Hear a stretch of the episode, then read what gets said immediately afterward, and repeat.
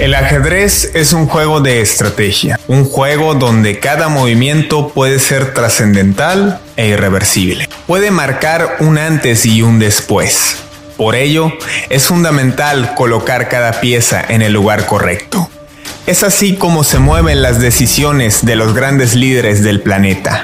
El escenario geopolítico es un tablero donde hombres fuertes buscan crear prosperidad para sus naciones donde las potencias buscan crear alianzas y zonas de influencia. La lucha eterna entre capitalismo y socialismo adquiere otro sentido en este siglo XXI.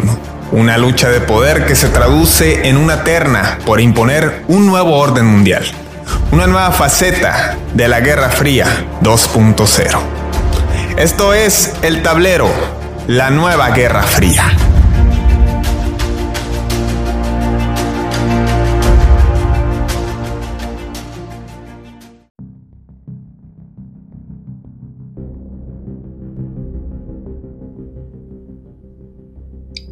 Capitalismo para los pobres, socialismo para los ricos, dicen algunos.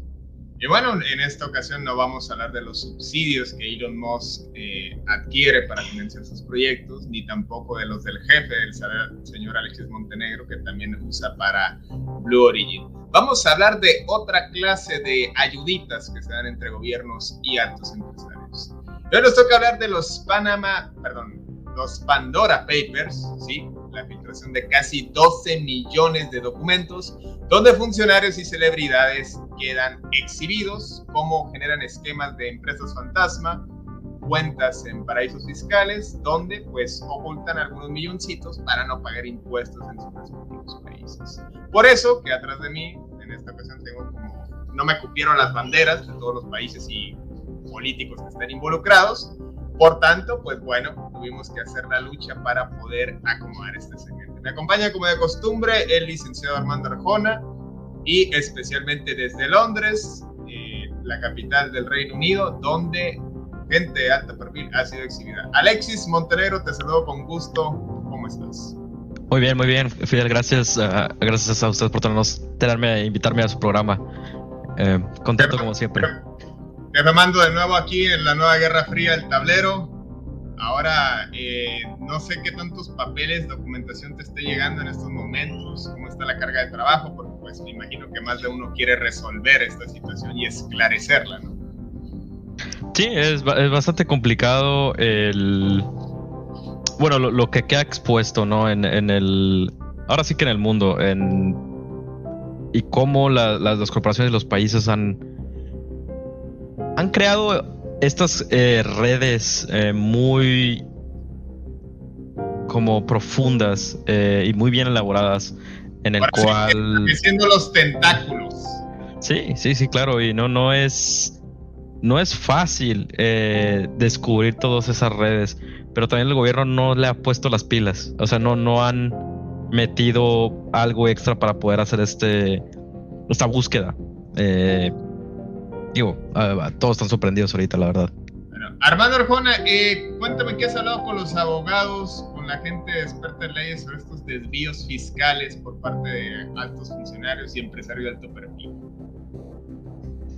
Para mí es muy interesante ver cómo se encuentran en todos esos países involucrados lo que son las lagunas legales en materia fiscal para evadir el pago de los impuestos y la adquisición de, de, de diferentes bienes inmuebles en todo el mundo. Para mí, analizar en una perspectiva jurídica me menciona que esto es una unión de ciertos bufetes de abogados internacionalistas, los cuales, mediante sus conexiones, tienen establecido cuáles son las lagunas legales de los paraísos fiscales y cuáles son las mejores opciones para ofrecerle a sus clientes. Y esta lista de los Pandora Papers nos establece sus 11.9 millones de documentos que personas poderosas eh, dentro de la política, activos o inactivos, pues han establecido contactarse con estos despachos internacionalistas para poder adquirir bienes inmuebles mediante la creación de sociedades en paraísos fiscales. Y el que mayormente se mencionó en esos documentos fueron muy interesantes, ya que son paraísos fiscales los cuales no se conocían comúnmente. Primeramente, las Islas Vírgenes Británicas, la cual ha sido muy popular por diferentes que ya les quitaron la virginidad, ¿no? Mundiales. diferentes dirigentes internacionales en los cuales eh, se conota que son sus facilidad de crear sociedades y hacer transferencias de, acciones de estas mismas sociedades para adquirir los bienes inmuebles que pertenecen a estas, estas sociedades registradas en esos paraísos fiscales. Y hoy vamos a analizar un poco de los personajes involucrados en toda esta misma situación de, de lavado de dinero y también muchos de ellos que se actualmente no son ilegales sí eh, las implementaciones, por lo mismo que caen en estas lagunas legales y sobre todo ver otros paraísos fiscales los cuales son muy interesantes dentro de Estados Unidos, el caso de Dakota del Sur y otro estado de, Estados Unidos. Bueno, eh, por supuesto es de llamar la atención todas estas investigaciones por parte del grupo de expertos en investigación, esta Asociación de Periodistas Internacional. Eh, Alexis, eh, de las primeras filtraciones, gente de alto perfil del Reino Unido está involucrado, el caso específico de Tony Blair, donde compró un castillo de 7 millones de libras. Inmediatamente su esposa pues dijo que era con el afán de salvaguardar el patrimonio histórico británicos. Eh, ¿Qué te pareció y cómo viste las reacciones en el seno británico sobre esta revelación? Pues primero que nada, el, ahí el problema eh, más, bueno, superior, ¿no? Es de dónde salió tanto dinero, esa es una. Eh, la otra es qué pasó con el impuesto que se tenía que pagar. Había un impuesto de propiedad que no, que no se pagó, casi un millón de, libras. Eh, y, básicamente usaron este tipo de, de paraísos fiscales para evitarlo. Eh, brincarse esa barrera y entonces lo que se inmediatamente lo que se lo que se mandó en la cámara de, de ministros pues básicamente es bueno no es ilegal pero no es justo, o sea, no es, no es justo, eh, no, no, es, no es de buena fe lo que, lo que hicieron. Y demuestra eh, a la sociedad y, realmente al mundo que realmente existen dos tipos de sociedades. Una en la cual la gente común y corriente, como nosotros, pagamos impuestos eh, y de, de cual de, ahí se mueven, se, se, se, construyen cosas, se arreglan cosas, la, la ciudad crece, etcétera, etcétera el desarrollo y, los ciudadanos, ¿no? Y en otra, en, otra parte, la gente que es mega rica, billionaires, eh, evitan pagar impuestos y, de, manera legal, en, la mayoría de, las veces.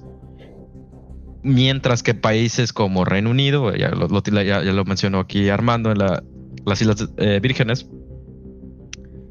tienen esta, estos, estos paraísos fiscales que ellos mismos crearon. O sea, son cosas que dicen, oye, trae tu dinero aquí, no pagues impuestos y con este dinero, pues esta parte va, a subir, ¿no? Estás, estás, hablando de empresas que manejan millones de, recursos por, de, gente, gente que es billonaria ah, a nivel global. Y, o sea, hablas de 5 trillones de dólares a 32 trillones de dólares, que es lo que se, se estima, ¿no? Que, que, está escondido, ese dinero que está escondido. Entonces, eh, bueno, aquí se, habla mucho del... Es muy común que aquí los ministros se habla mucho de la diplomacia y, y como la buena fe, ¿no? El, acto de ser una persona que sea honesta y, realmente tus acciones las hagas con buena fe. Eh, sean o no sean legales. Eso se, se habla mucho aquí en, en Reino Unido. Claro, o sea, fue un... Fue algo impensable, ¿no? Después de eso no solamente salió él, eh, salieron 34 eh, ministros del Partido Conservador Tories que recibieron eh, dinero de, empresas que están en los, en los Pandora Papers, hablando de más de 900 mil libras, que también le preguntaron a Boris Johnson, por ejemplo, en este caso muy, muy particular, porque pues Boris Johnson es conservador y sin embargo, una de las figuras más emblemáticas obviamente aquí en Reino Unido y pues él responde que, bueno, pues puede ser que ese dinero haya, llegado de donde haya seda. La cuestión es que las leyes que permiten eh, esas donaciones fueron creadas por el Partido Laboral. Entonces el Partido Laboral que se está quejando ahora dice, no, ¿por, qué estás quejando si tú aprobaste todas estas donaciones en su momento? O sea que son, claramente son limpias, por así decirlo, ante los ojos de la ley en, en Reino Unido. Entonces es complicado complicado.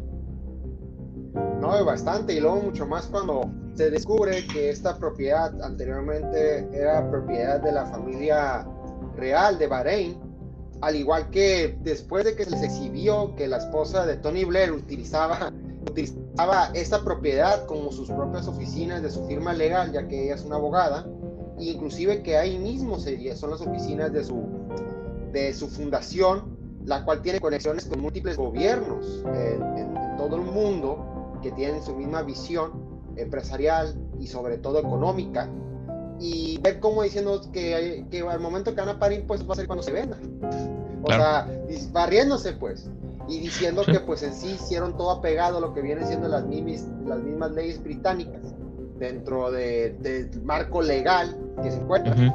Y ver cómo totalmente se lavan las manos respecto a esto. Otro tema que me mencionaste muy interesante, eh, a unos momentos inicios del programa, fue el hecho que no se está tocando fuertemente este tema en el Reino Unido. Para mí es muy interesante ver cómo los primeros días, por ejemplo, el, portal The Guardian sí sacó varios reportajes respecto a esto.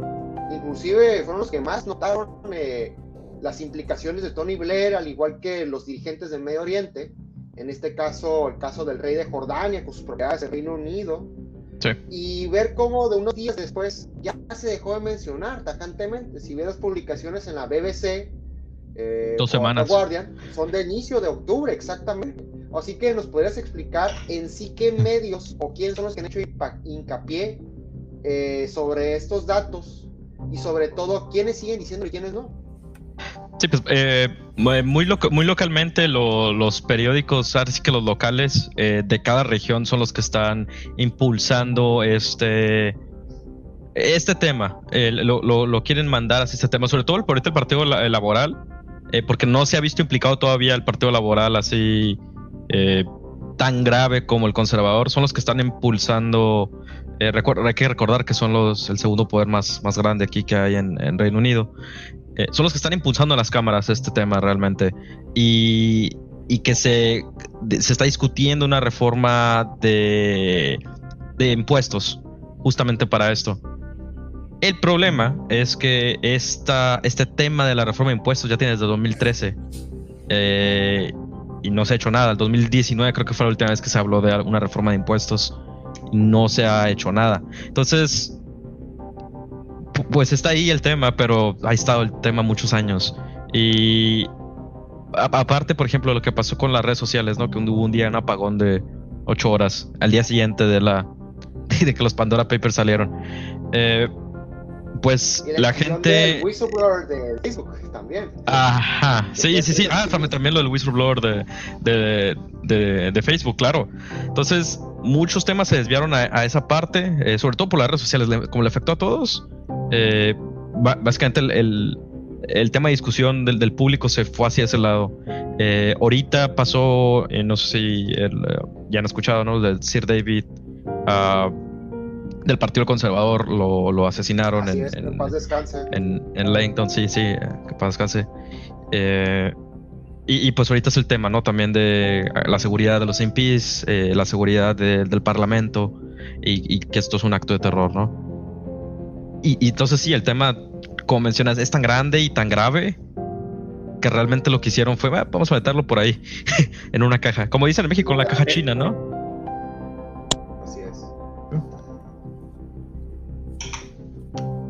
Que seas fiel. Una caja, una caja británica que es interesante ver toda esta campaña mediática. Sí, ya estoy de vuelta. ¿Me escuchan? Mm. Eh, sí, sí.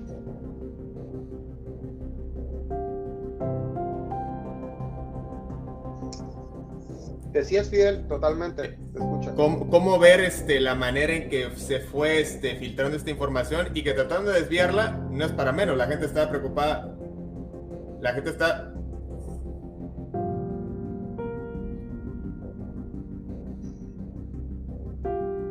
Por conseguir gasolina.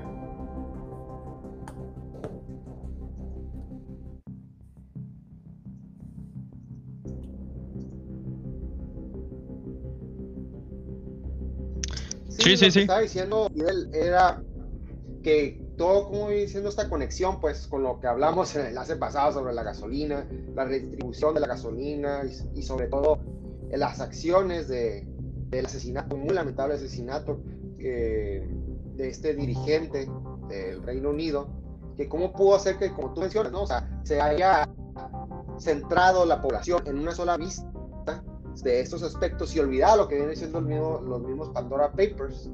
Ahora, en base a esto, las mismas tensiones que han ocasionado, eh, pues en sí el descontento de la pandemia dentro del Reino Unido y también las mismas restricciones que se le han interpuesto, pues, ¿tú crees que ahumado a esta situación que se vive actualmente, en base a la, a de los Pandora Papers, el asesinato de este dirigente, eh, puede causar muchos más estragos dentro de este cierre de, año en cuestión de problemáticas si quieren lanzar un lockdown. Habrá más gente en las calles protestando de estos mismos hechos. ¿Cuál es tu opinión? Sí, yo creo que ahorita ahorita hay un, poco de descontento porque no se han resuelto los problemas que ya, ya traían varios tiempos, ¿no? El, ya se veía estas, estas normas desde hace un año, ¿no? La, salida de, de la Unión Europea, y los problemas que eh, llevaba esa, esa decisión. Y eh, realmente se vio un gobierno lento que no reaccionó como debió haber reaccionado desde el principio de año. Desde el principio de año, básicamente, no, no. Eh, claro, y ahorita, y ahorita tienes el problema de la pandemia porque ya empiezan con la tercera dosis. que también tiene que ser la estrategia de, de, de vacunación, ¿no? Continuar esa estrategia de vacunación tienes el problema de que aquí es muy común que eh, pues el, flu, ¿no? La, fiebre eh, normal, que también es tu proceso de vacunación. Tienes el problema que ya hay muchos mercados que ya no tienen ciertos productos porque no les han llegado, porque simplemente no hay contenedores y ahora sí que las importaciones están deteniéndose eh, debido a, esto de los de la falta de, de, lorry drivers estos, estos eh, gente que maneja los camiones, ¿no? Para, para carga.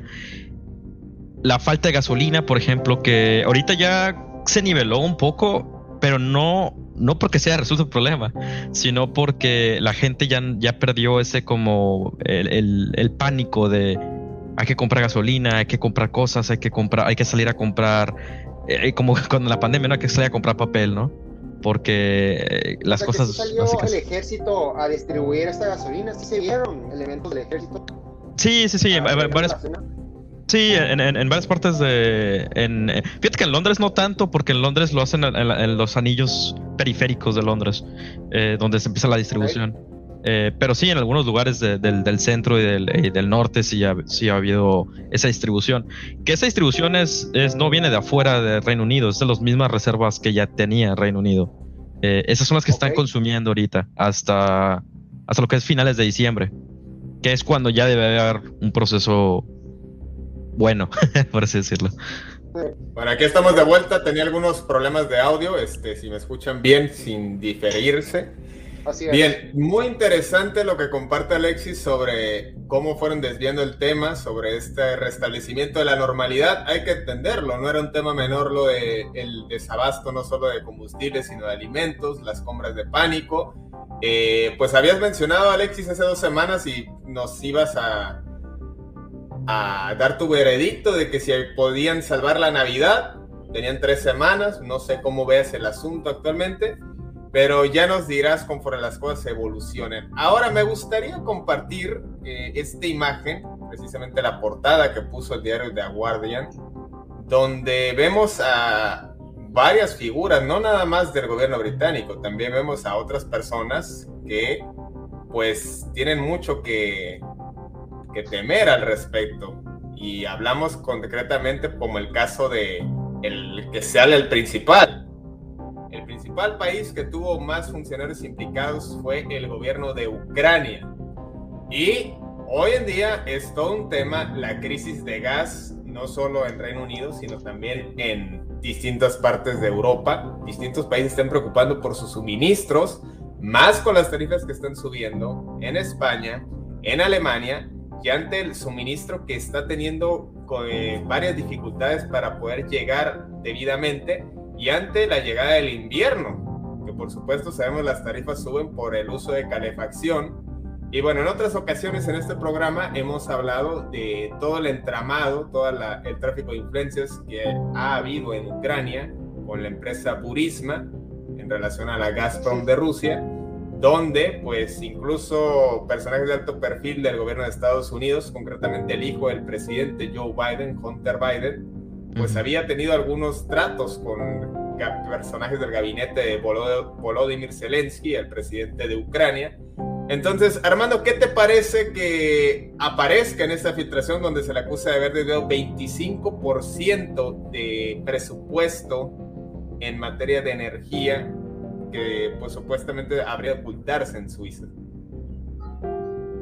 No, así es, o sea, acciones las cuales se mostraron dentro de esta filtración de documentos fue que en el, antes del 2019, de, de las elecciones que se celebraron ese año, que lo pusieron a presidencia, Robert Zelensky traspasó lo que es su dinero a una, una, una, cuenta secreta offshore en uno de estos paraísos fiscales, en los cuales pues connotó que sí estaba guardando su dinero ante las elecciones. Es una acción la cual connota la misma corrupción que alega inclusive la OTAN y la Unión Europea por no admitirlo dentro de sus organismos, la cual se vive en Ucrania, la cual ha sido muy famosa por ese tipo de acciones y sobre todo más en la actualidad con la implementación del gasoducto Nord Stream 2, pues le puede quitar la, uno de los recursos económicos más fuertes de Ucrania.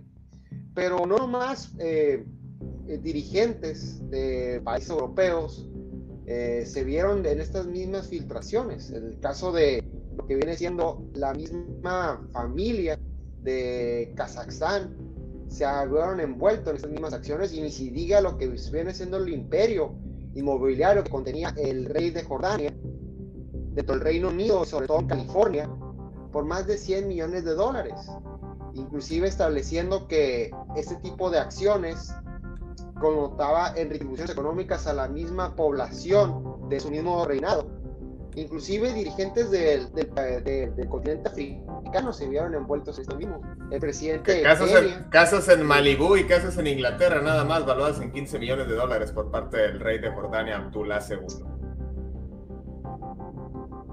Así es, así es.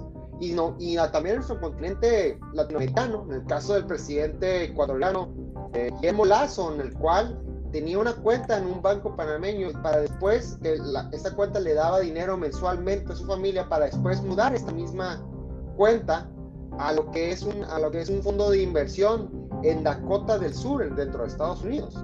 Así que ahí también se mencionan este mismo estado estadounidense en el cual se ven fuertemente sus operaciones, al igual que las Islas Vírgenes Británicas. No, pero también tienes otros involucrados, ¿no? También tienes gente involucrada, por ejemplo, en México, ¿no? Estás hablando de 3.000 políticos y gente artística involucrada en esto. O sea, gente, por ejemplo, aquí, ¿quién te gusta? Que es el Julia Abdala. El hijo de Shams, Julia Abdala, la, pareja de Manuel Butler. o sea, y, cómo no saber, o, cómo más bien hacerse, es, lo que está pasando, ¿no? Cómo hacerse de la vista gorda, ¿no? De que, ah, mira, esto no es legal, pero, ay, este es el área gris, pues, el área gris que no se ha, no se ha controlado ah, en, este, en este problema. Tienes el, bueno, ahorita que estamos mencionando de Ucrania, ¿no? Tienes el, el, el, el billionaire, ¿no? Este eh, Gennady Boloviov, creo que, sí, creo que es su nombre, no sé si lo pronuncio bien. Sí, de Burisma. Ajá, que está siendo investigado por el FBI, tiene tiempo en, lavado de dinero, ¿no? Y encontraron que tiene propiedades de 400 millones de libras en la zona más cara de Londres. o, sea, eh, o sea, es vecino de Karime Macías, vive en Westminster. Increíble. Sí, no, ahí, ahí también tienen Trafalgar Square, tiene departamentos de 100 millones de libras aquí en Reino Unido y en Londres. Y Londres se, se, pone ahorita, más bien se revela. Ya, ya era casa que se, ya se conocía, ¿no? Que, que, es el centro financiero de Europa y pues así que la mayoría del mundo, ¿no? Londres. Pero ahora se expone que hay una red de, de de empresas que manejan dinero sucio o, por así decirlo, gris para evadir impuestos en, una escala internacional. Está increíble esto, ¿no? Sí, que además uno se pregunta, pues, ¿qué, nos importa, no? También. Y siete propiedades en Londres. Claro. Y siete propiedades en Londres de 33 millones. O sea, Suiza ya pasó de moda. Sí, no, pues no. Sí, Suiza ya pasó de moda, todo a Londres. A Londres, todo a Londres. Nada, hay pocas preguntas. Pásele. Digo, pues, quién sabe si tuviera que ver exactamente alguna relación con el Brexit. Digo, ya la policía europea no puede perseguir o congelar cuentas. Digo, mm, podría haber alguna relación al respecto. Y también es de llamar la atención porque nosotros como ciudadanos, pues, algunos se quedarán preguntando que es algo que ha pasado todo el tiempo, que siempre lo hacen, que qué nos importa que no se han declarado 400 millones de dólares en América Latina, una de las regiones más desiguales. Pero, por ejemplo, ahora se están sintiendo las consecuencias en Europa. No es un tema menor que en Ucrania, que ah, cómo ha llorado con los, con los dirigentes europeos para que no la dejen abandonada, en, porque lo único que puede este, jactarse pues, es del suministro de gas, donde territorialmente, por la geografía, forzosamente tiene que pasar por ahí.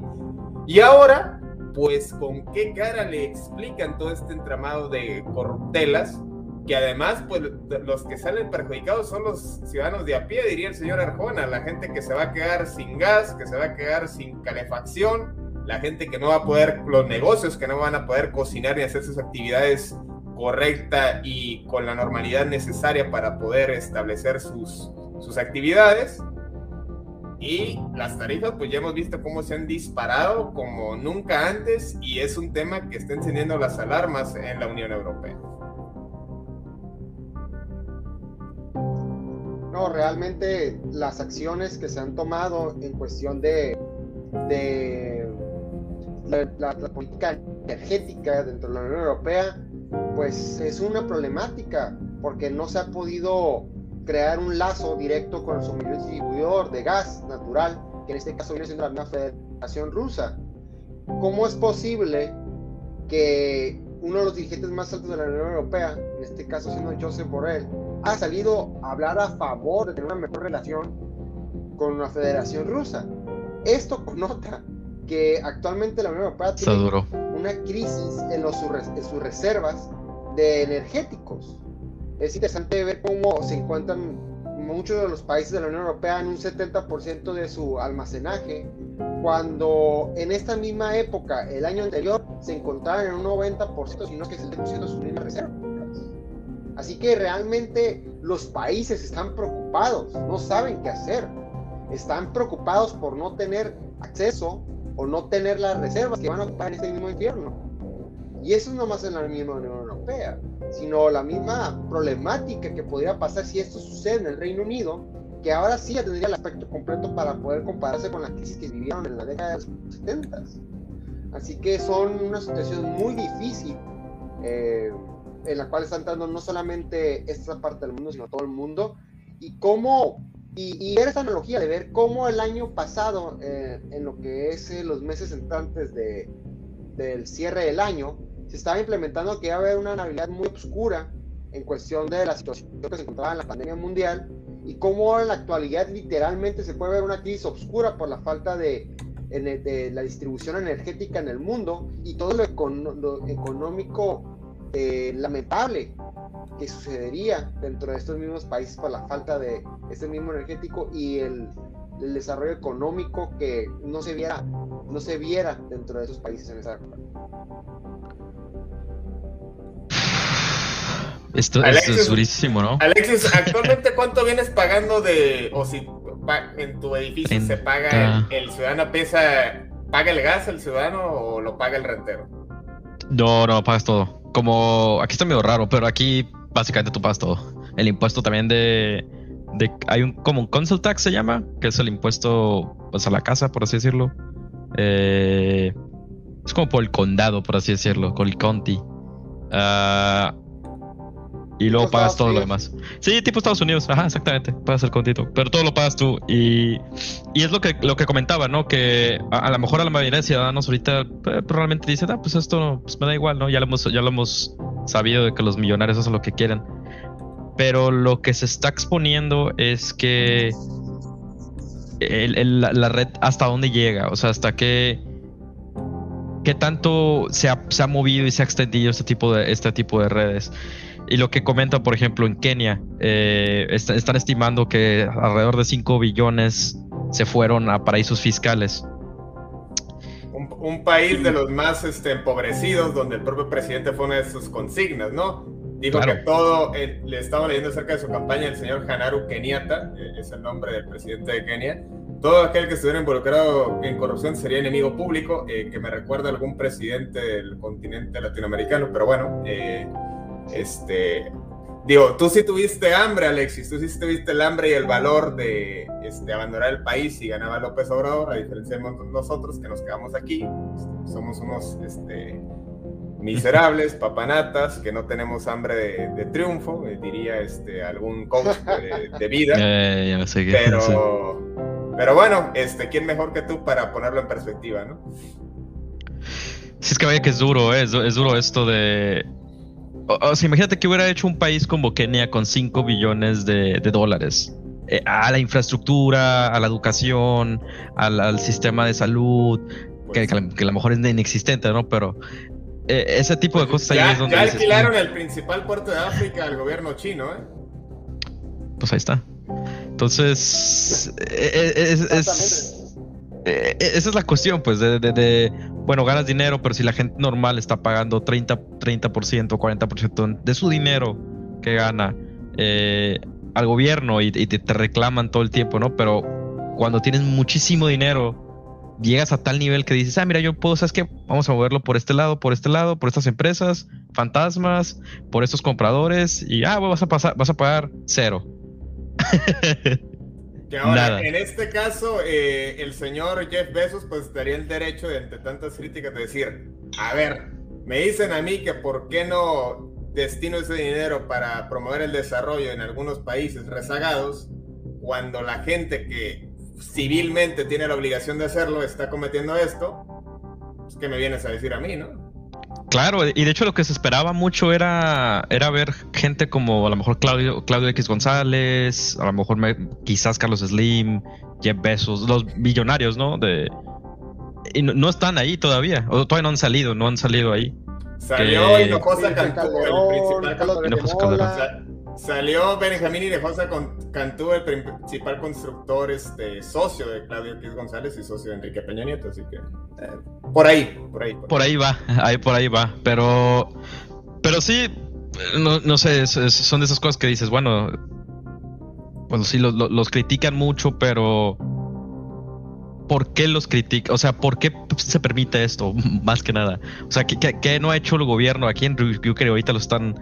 Eh, es un, es un tema de pues, por qué no hemos hecho nada, o sea, porque es nadie ha puesto atención en las Islas Vírgenes, o sea, está aquí al ladito. Y de las 956 empresas, dos terceras partes se crearon ahí.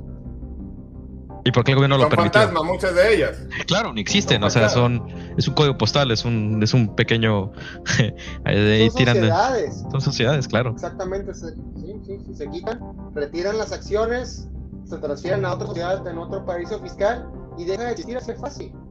Y sin pagar un solo impuesto, beneficiando todos estos despachos legales, los cuales se conocen todo este esquema y saber ahora sí en qué países con tienen las mejores situaciones para sus mismos, clientes. Claro, claro. Que, nada más falta que vayan a salir este, el señor Ricardo Anaya, que es uno de los involucrados, y vayan a salir eh, él que vive en Estados Unidos, que desafortunadamente tuvo que exiliarse de su país, eh, que vaya a salir con que la gente fronteriza también hace lo mismo, eh, poniendo una dirección postal para recibir su paquetería de Amazon, por ejemplo, cuando no, está, no tiene ningún documento en Estados Unidos que eso no tiene absolutamente nada que ver. simplemente es un recurso para poder recibir tu paquetería. Que sí, eh, hay que decirlo, se, se, va de un impuesto de, importación, esa es la realidad, pero pues no se compara a los millones de los que estamos hablando en estas eh, en este entramado de influencias, Claro, y fíjate que lo que lo otro que está afectando son elecciones en el global, ¿no? Elecciones de, por ejemplo, del primer ministro de eh, Andrés Babis de República Checa, que salió ahí primera plana 12 millones de, de, euros en una casa en la Riviera Francesa, con dos piscinas y un cine. Y... Oye, habremos de contactar a Armida, ¿no, Armando? Para ver si nos da algún este norte de más o menos dónde está ubicada esa propiedad, ¿no? Un enlace en vivo, allá afuera de la mansión, y por qué no. También que no fue eximido todo esto fue el mismo presidente de la Federación Rusa, Vladimir Putin, en el cual el Washington Post dio un artículo muy interesante diciendo que la persona dueña de, un departamento en Mónaco y diferentes propiedades, al igual que en Moscú, viene siendo una ex, pareja sentimental que inclusive tuvo un hijo de Vladimir Putin. Esto lo argumenta Washington Post, diciendo que eh, tuvo un hijo que no me acuerdo el nombre en ruso, pero que significa hijo de Vladimir, válgame la conexión de, de este mismo dato, y que aquí se puede notar que cómo puede ser que esta mujer a principios de los 2000 se empieza a hacer sumamente dinero cuando se ve esta supuesta relación entre el presidente Vladimir Putin y esta mujer, la cual eh, se está diciendo que tiene un hijo del mismo presidente. Eh, te, puedo, te, puedo, decir que es una ruta de redacción, Armando. En Rusia, eh, Ovich, ich, eh, es la referencia que se usa para decir hijo. O sea, de hecho, Vladimir, como es hijo, su papá se llama Vladimir. Entonces su nombre completo es Vladimir Vladimirovich Putin. O sea, es como una especie de ah, junior, ¿no? Entonces es un, ahí una ruta de redacción, ¿no? para referir, hacerlo referencia más claro, eh, Boris Yeltsin, su nombre completo era Boris Nikolayevich Yeltsin, es decir, Boris, hijo de Nikolai, nombre de su papá, y el apellido, así es como se colocan los nombres, pero bueno, eh, cosas de norteamericanos, imagínate que Don Francisco, el popular conductor chileno, pensaba el señor Bush cuando lo recibe en la Casa Blanca que Don era su primer nombre, sin conocer el ah, que es equivalente a, a Sir en Inglaterra. Pero bueno, eh, aquí está el artículo precisamente. Puti, again, sí, describe su propiedad en Mónaco y su relación con esta persona y pues su posible hijo que pues me imagino que tiene que darle la manutención y por eso ese dinero terminó ahí. Eh, me sorprende que no aparezca la propiedad de la que acusaba el castillo que acusaba Alexei Navalny, una propiedad bastante cuantiosa. pero bueno, ya saben cómo la narrativa que hay en los medios occidentales. Pero independientemente del origen, independientemente del político, independientemente del país, lo cierto es que es un tema que va a dar para ver bastante eh, en algunos países en Europa y en Estados Unidos mucha gente ya ha ido a la cárcel por la filtración de los Panama Papers en 2016. 11.5 eh, millones de documentos, esta filtración es de 11.9 millones de documentos. Y pues va a ser una tarea que va a tomar tiempo, por supuesto, para poder esclarecer todo este entramado de corruptelas que pues de una u otra forma nos afectan, esa es la realidad, aunque no se quiera ver, aunque pasemos de largo y actuemos indiferente, tarde que temprano, de una u otra manera, nos afecta. Recuerden, Panama Papers fue en 2016 y qué pasó después. Vino todo el escándalo de Odebrecht y cómo personajes uno por uno en Latinoamérica, en Perú, en Brasil, fueron yendo a la cárcel. En México está en, México. ¿Quién, ¿Quién está? ¿Quién está? Ah, bueno, estaba, eh, no sé si Armando nos puede aclarar el estatus legal del señor Emilio Lozoya, director de Banks. Yo según estaba... no está comiendo ahí en un restaurante. en, arresto, domiciliario. Eh, no sé si haya algún amparo para ir a comer a un restaurante eh, cerca de, no sé, a un par de manzanas de su casa. Estaba bajo arresto domiciliario en estatus de testigo protegido. Pero bueno, tú sabrás más, Armando. Sí, aquí la situación de Emilio Lozoya legal dentro de México es que es un testigo protegido, como tú mencionas, y que tiene un aparato el cual, en, el, tobillo, el cual le deja salir a ciertos metros de lo que viene siendo su misma casa, donde tiene este mismo arraigo domiciliario. Así que yo no sé dónde está la propiedad de Emilio Lozoya, pero aquí lo lógico que quisiera pensar que eso es la situación es que ese restaurante está en el cuyo en el, en cuyo radio, el cual tiene la cercanía de su misma vivienda. Esa sería la cuestión, pues si fuera, si realmente es esa situación, que no realmente está violando lo que viene siendo su misma radio Más o menos como lo que hacía Jeffrey Epstein, ¿no? Que, estaba arrestado y la salía a trabajar, de, de, su, de José Cuervo. Y lo que se me hizo interesante fue que la acompañante era la hija del dirigente de José Cuervo, la que era ah, pareja. Me, imagino que le encargó me imagino que le encargó algunas botellas de tequila, ¿no? Pues se siente solo, naturalmente que necesita algo de, de alcohol para sentirse bien, ¿no? Estando tanto tiempo en, en confinamiento. Pudiera ser, pudiera ser. Sí, está medio. Eh, bueno, pero, también reaccionando, ¿no? los mismos del. Oye, los que, mismos que han defendido, ten, cuidado, Alexis, que con todo esto se va a fortalecer el nacionalismo. Bien lo has comentado en otros programas en Escocia y por ahí los británicos, los ingleses se quedan sin whisky, ¿eh? Sí, sí, sí, sí. Pues a ver, espero que no. Pero no, sí. Pues eso y también en Europa, ¿eh? bueno, lo que es la parte de Europa ahorita también lo quieren, pues no hay no nacionalismo en sí, ¿no? Pero la eh, fortalece la Unión Europea en cuestión de impuestos y, energía es lo que se pretende ahorita eh, resolver. Quién sabe si lo van a resolver este año, no creo la mera verdad. Faltan dos meses. Ya ahorita va a bajar todo. No creo que pues que así es, así es, así es, ¿no? Esto eh, llega en, noviembre, ya toda la gente se va, ya nadie hace nada.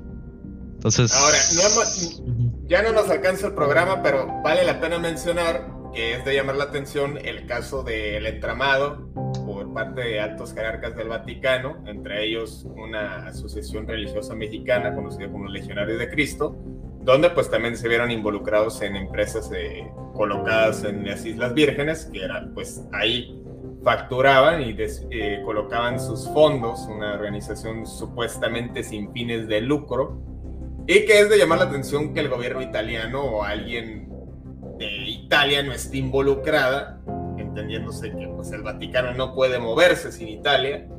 Y pues eso también nos connota toda este, esta serie de, de cuestiones de cómo nos afecta, porque si por un lado está mal visto que un gobernante o algún funcionario público esté involucrado en este tipo de cuestiones, pues más alguien de una organización religiosa que se supone que tiene que usar sus fondos para promover acciones de buena voluntad. Claro, claro. A ver si, a ver si, no, yo personalmente no he escuchado mucho del eh, de la iglesia en este caso es interesante saber. Bueno, también tiene el Vaticano, ¿no? Eso es muy otro tema, ¿no? Muy interesante de por qué existe. Exactamente. Eh, y cómo manejan todas estas donaciones que se hacen a nivel global, ¿no? Por cada eh, casa, eh, cada. eso es una, una pregunta a tratar. Alexis, ¿qué visión tiene el ciudadano promedio en Reino Unido sobre la iglesia anglicana? oh, pues.